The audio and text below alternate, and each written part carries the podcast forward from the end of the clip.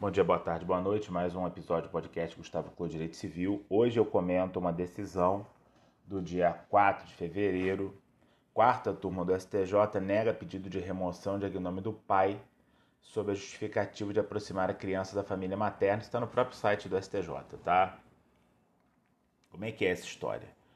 É, houve um pedido para retirar o sobrenome do pai, retirar a designação filho e colocar o sobrenome de solteira da mãe.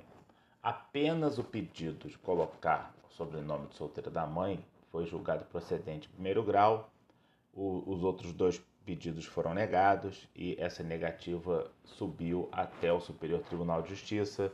O caso foi relatado pelo ministro Salomão, não tem número que corre em segredo de justiça, a gente só tem a notícia. Pois bem, é o que diz o STJ, não, não existe essa, essa função que foi é, atribuída nos pedidos feitos de identificação da criança com os demais irmãos que não tem esse sobrenome, não tem esse filho, com a família da mãe. O sobrenome não está lá para isso.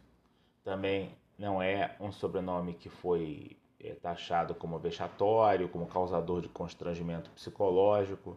Simplesmente esse argumento da identificação foi usado, o STJ recusou.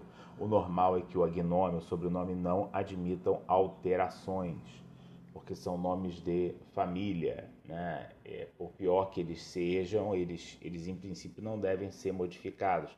Alguns são engraçados, podem gerar piadas, né? Criança que tem, tem um sobrenome de um bicho, uma criança que tem um sobrenome é, com uma característica física engraçada, enfim. Existem alguns sobrenomes que, que você, se você pensar bem, você vai lembrar. Eu não vou querer dizer nenhum aqui, mas você vai lembrar que podem gerar algum tipo de constrangimento na língua portuguesa.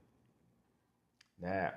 É, agora, isso em princípio não é motivo para mudança, né? esse, esse suave constrangimento, tampouco qualquer espécie de, de problema de relacionamento aí, ó, você tem o nome do seu pai, tem o nome da família que, que depois brigou com a família da mãe, isso não é motivo para mudança de sobrenome, que em princípio é imutável.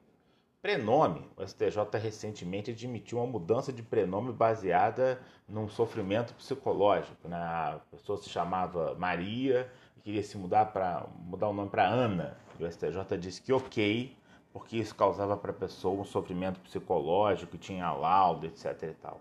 Não é esse caso julgado em 4 do 2 no STJ, onde não houve sequer essa alegação. Esse caso julgado em 4 do 2 se fundava simplesmente nessa questão de que uma criança estava tendo sobrenome diferente do sobrenome dos seus próprios irmãos, tá? É, essa questão da mudança do nome, ela é muito sensível. Em que sentido? Boa parte, principalmente da nossa classe média, iria achar simpática a ideia de se fazer como nos Estados Unidos. Você não gostou do seu nome, você vai lá, requer e troca. É, só que para isso, no Brasil, seria necessária a mudança legislativa. O Código Civil, a Lei de Registros Públicos prevêem quais são as hipóteses nas quais eu posso pedir mudança de nome. Fora isso, e esses casos assim meio que abertos pela jurisprudência, como essa questão do sofrimento psicológico, o nome é imutável. E é o nome que é o documento mãe, é o nome que é o designativo primordial, né? O documento original de cada pessoa, certidão de nascimento, não é o CPF. Ah, Podia ser o CPF, mas não é. Aí nós teríamos que mudar a lei.